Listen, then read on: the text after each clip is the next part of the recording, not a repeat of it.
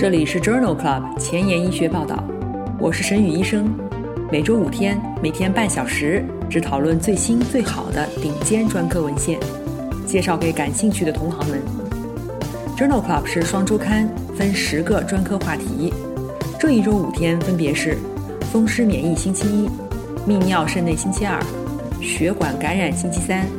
妇产乳腺星期四和儿科遗传病星期五。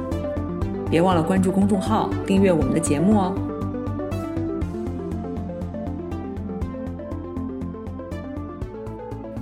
今日头条：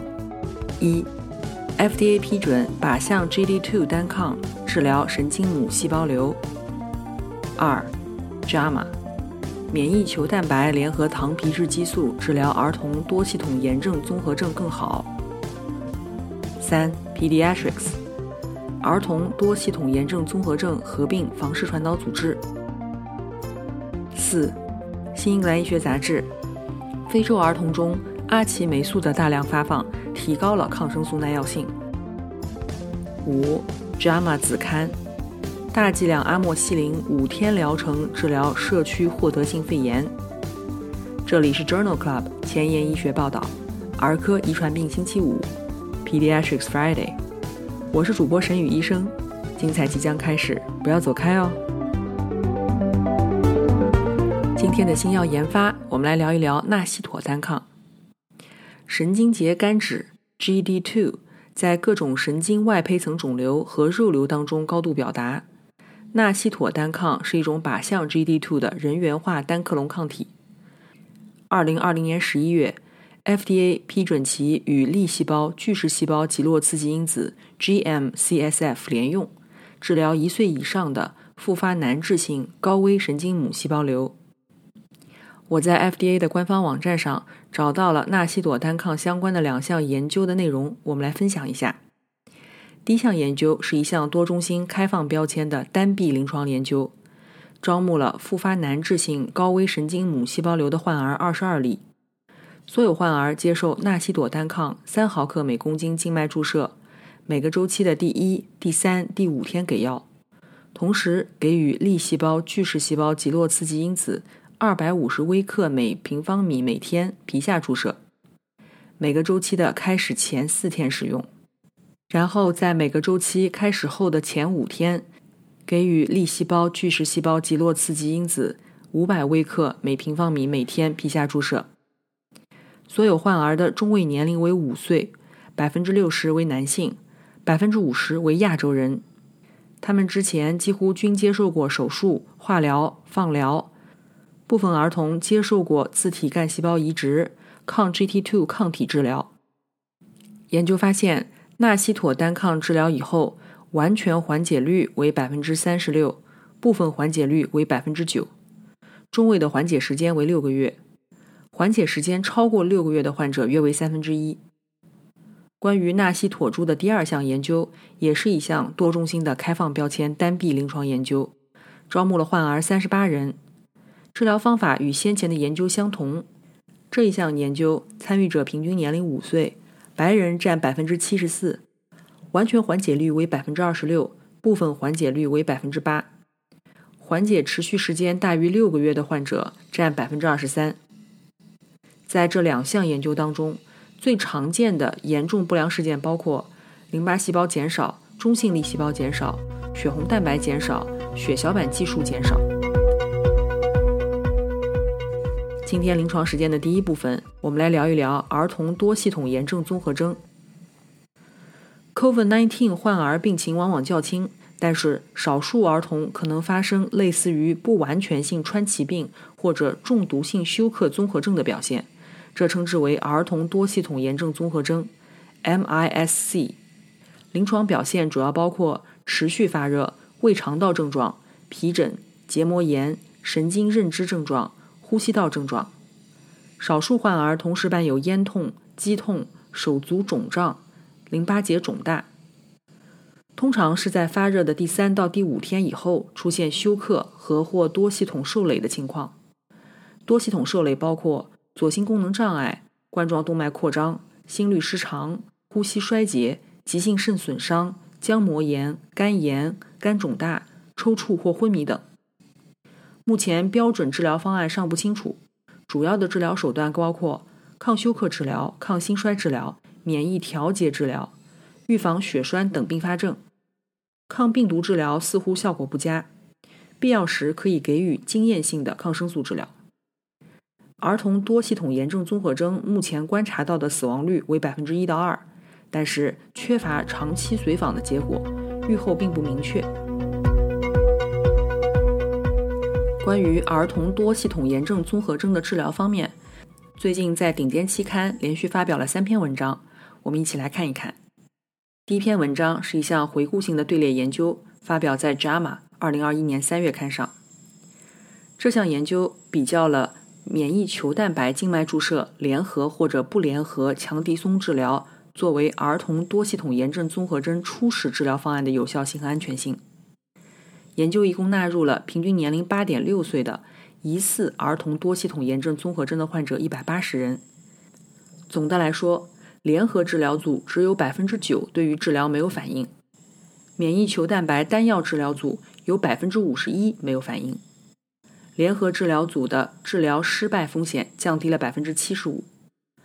而且联合治疗组当中使用二线治疗的风险降低了百分之八十一。需要血流动力学支持的情况，风险降低了百分之七十九；左心功能不全的风险降低了百分之八十，并且儿科重症监护病房的住院时间也显著缩短了。因此，这项回顾性的队列研究认为，在患有多系统炎症综合症的儿童当中，使用免疫球蛋白联合强敌松效果更好。类似的。在《新英格兰医学杂志》二零二一年五月刊上，也发表了一项多中心回顾性研究，讨论的也是多系统炎症综合征住院患儿当中，初始免疫治疗使用单纯免疫球蛋白，还是免疫球蛋白联合糖皮质激素更好呢？这项研究一共纳入了五百多例儿童，平均年龄八点七岁，他们均接受了至少一种免疫调节剂治疗，四分之三的儿童既往体健。最终有九人死亡。分析以后发现，接受联合治疗的儿童两天以后出现心血管功能障碍的风险低于单纯接受免疫球蛋白治疗的儿童，发生率分别为百分之十七和百分之三十一，风险比为零点五六。出现休克的患者的比例也更低，分别为百分之十三和百分之二十四，风险比为零点五四。但是发热的比例相似，因此。这项多中心回顾性研究也认为，儿童多系统炎症综合征当中，初始使用免疫球蛋白联合糖皮质激素比单独使用免疫球蛋白更好。主要的优势体现在可以降低新发的持续的心功能障碍。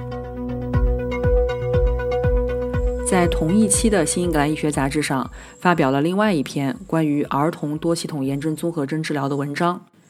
这一项 BATS 回顾性研究当中，纳入了六百多例儿童，其中两百五十例接受单纯的免疫球蛋白治疗，两百例接受免疫球蛋白联合糖皮质激素治疗，一百例接受单纯糖皮质激素治疗。除此之外，还有二十二例接受了包括生物制剂在内的其他药物治疗，三十九例未接受免疫调节剂治疗。这一项三十二个国家参与的多中心研究。发现接受正性激励药物、呼吸机支持或者死亡的患者比例，免疫球蛋白糖皮质激素联合治疗组为百分之二十七，单纯糖皮质激素治疗组为百分之十七。这两组的不良事件结局都略低于单纯使用免疫球蛋白的患者，但是没有统计学意义。疾病严重程度、改善的幅度和时间，三组也是相似的。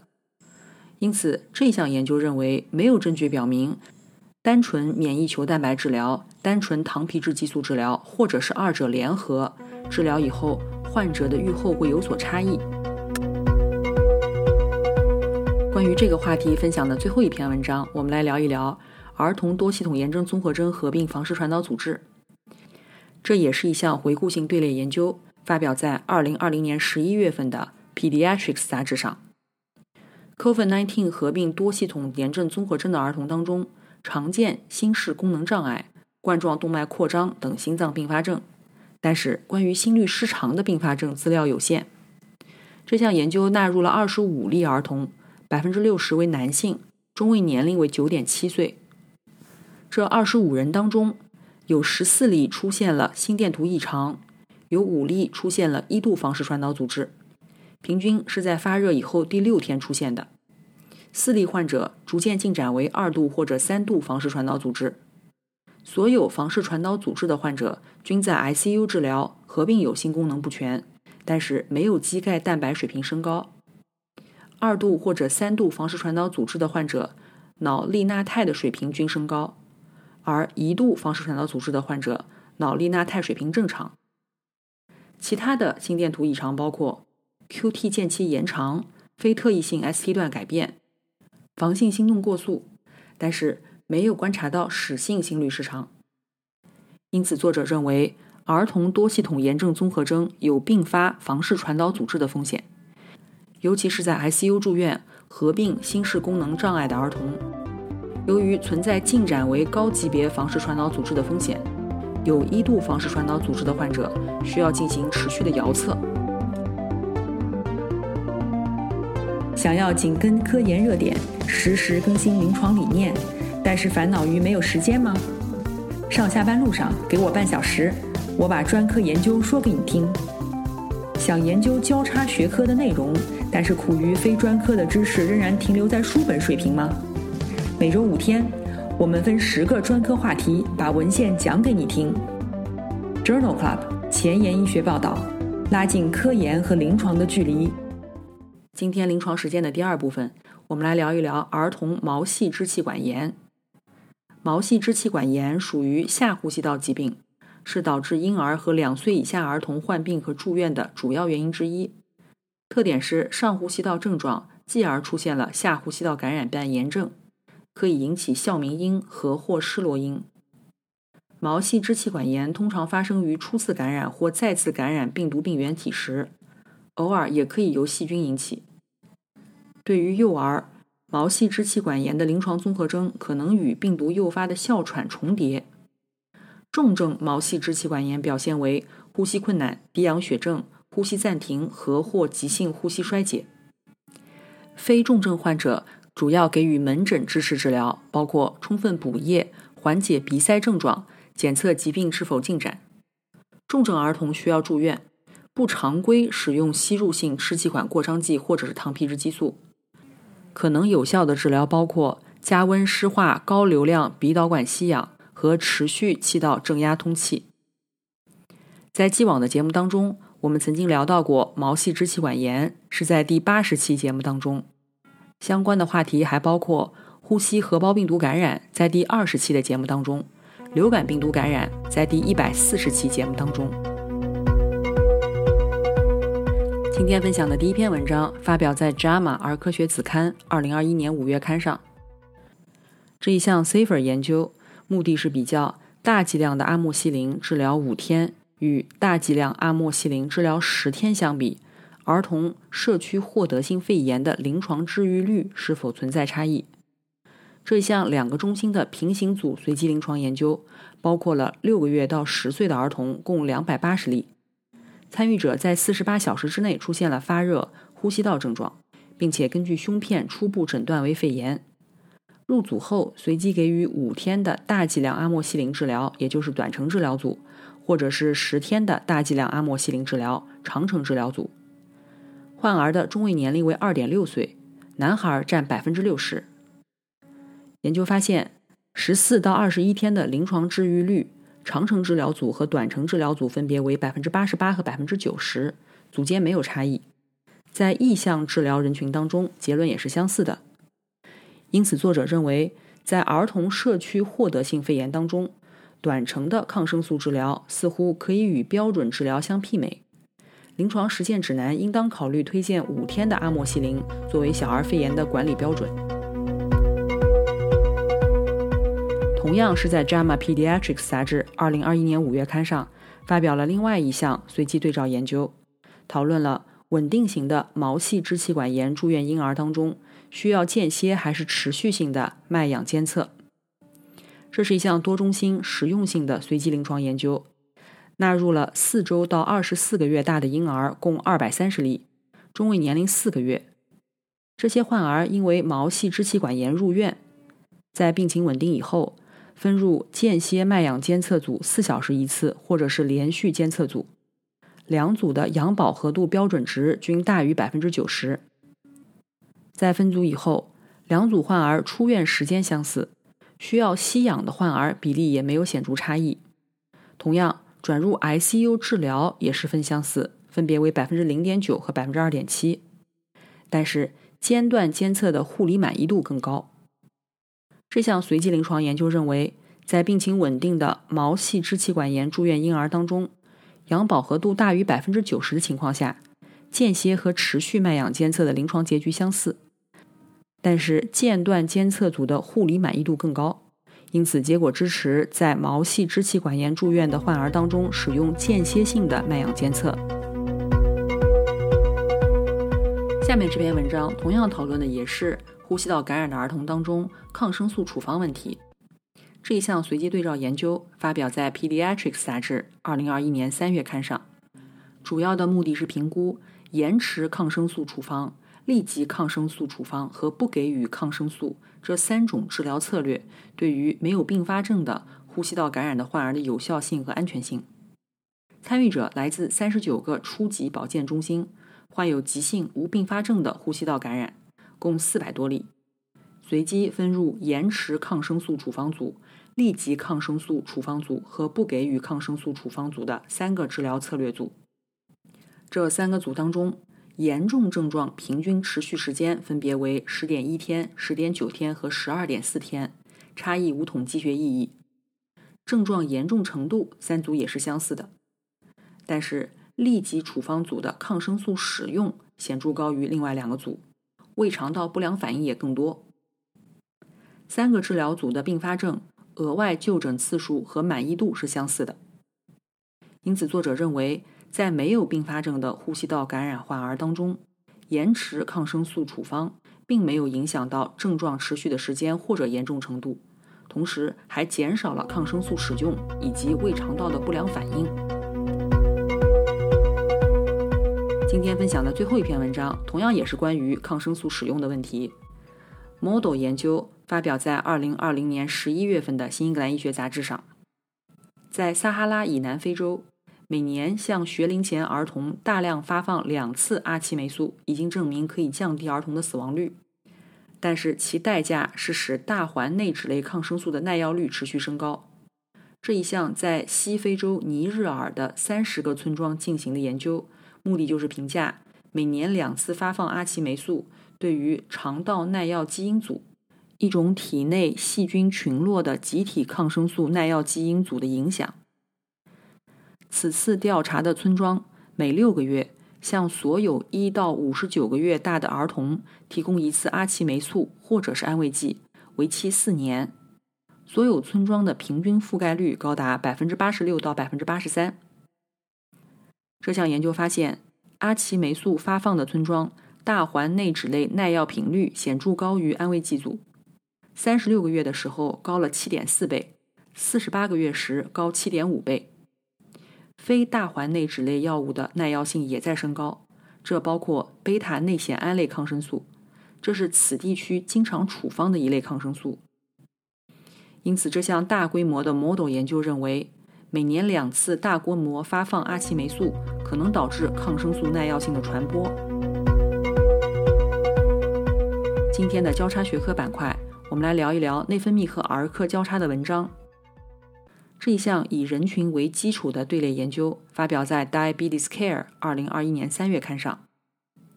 研究的目的是评价儿童期发病的一型糖尿病患者当中，血清半乳糖凝集酶三和其他炎症指标是否能够预测未来冠心病风险。这是一项全国性的队列研究。对于近三百例十五岁以前诊断为一型糖尿病的患者进行了调查，随访持续了十四年。目前参与者的平均年龄为三十三岁，平均糖尿病病程二十四年。在随访过程当中，一共记录到了四十例患者罹患冠心病。研究主要监测了白介素六、超敏 C 反应蛋白、精制基础蛋白酶九、精制基础蛋白酶抑制剂一、半乳糖凝集酶三和高敏肌蛋白 T。这一些指标当中，白介素六、半乳糖凝集酶三以及基质金属蛋白酶抑制剂一是冠心病的独立预测因子，风险比分别为一点三、一点四和一点三。因此，作者认为半乳糖凝集酶三与一型糖尿病患者未来冠心病显著相关。这可能与传统的冠心病危险因素一起，有助于预测冠心病的发病。今天的 COVID-19 板块，我们来继续聊一聊关于儿童多系统炎症综合征的特征和结局。第一篇文章发表在《JAMA》二零二一年三月刊上。这一项病例系列报告比较了儿童多系统炎症综合征与 COVID-19 的临床特征和预后。一共收集了美国三十一个州、六十六家医院的一千多例患者，平均年龄九岁，女性占百分之四十五，其中一半被诊断为儿童多系统炎症综合征。与 COVID-19 的患者相比，患有儿童多系统炎症综合征的患者更有可能存在以下的特征，包括年龄六到十二岁之间，黑人，出现心肺受累，中性粒细胞淋巴细胞比例更高。C 反应蛋白水平更高，血小板计数更低。儿童多系统炎症综合征和 COVID-19 的患者死亡率分别为百分之一点九和百分之一点四。伴有左室收缩功能下降和冠状动脉瘤的比例分别为百分之三十四和百分之十三。大多数患者在三十天以内恢复。这一篇病例系列报道描述了儿童多系统炎症综合征和 COVID-19 患者的临床表现。和器官受累的特征模式，这有助于区分这两种疾病。今天分享的最后一篇文章，讨论了儿童多系统炎症综合征严重结局相关的因素。这一项回顾性的研究发表在《Lancet 儿科学子刊》二零二一年五月刊上。作者一共纳入了二十一岁以下诊断为多系统炎症综合征合并 COVID-19。或者是在四周内接触过 COVID-19 的患者共一千多例。研究发现，与五岁以下的儿童相比，六到十二岁的少年和十三到二十岁的青年更有可能出现重症，并且住进 ICU，风险比为一点九到二点三。出现以下症状或者监测异常的患儿更有可能需要住院治疗，比如呼吸急促、腹痛。C 反应蛋白、肌钙蛋白、铁蛋白、D 二聚体、BNP、NT-proBNP、白介素六升高，或者是血小板、淋巴细胞计数减少。冠状动脉异常的男性患者多于女性患者，风险比为一点五。因此，作者认为人口统计学和临床特征将有助于早期识别和及时处理儿童多系统炎症综合征的重症病例。今天的节目就聊到这里。如果你真心喜欢我的节目，不用给我点赞，现在就去转发分享吧，和我一起把最新最好的临床文献分享给需要的朋友。下星期精彩继续，周一是心脏血管板块，不见不散哦。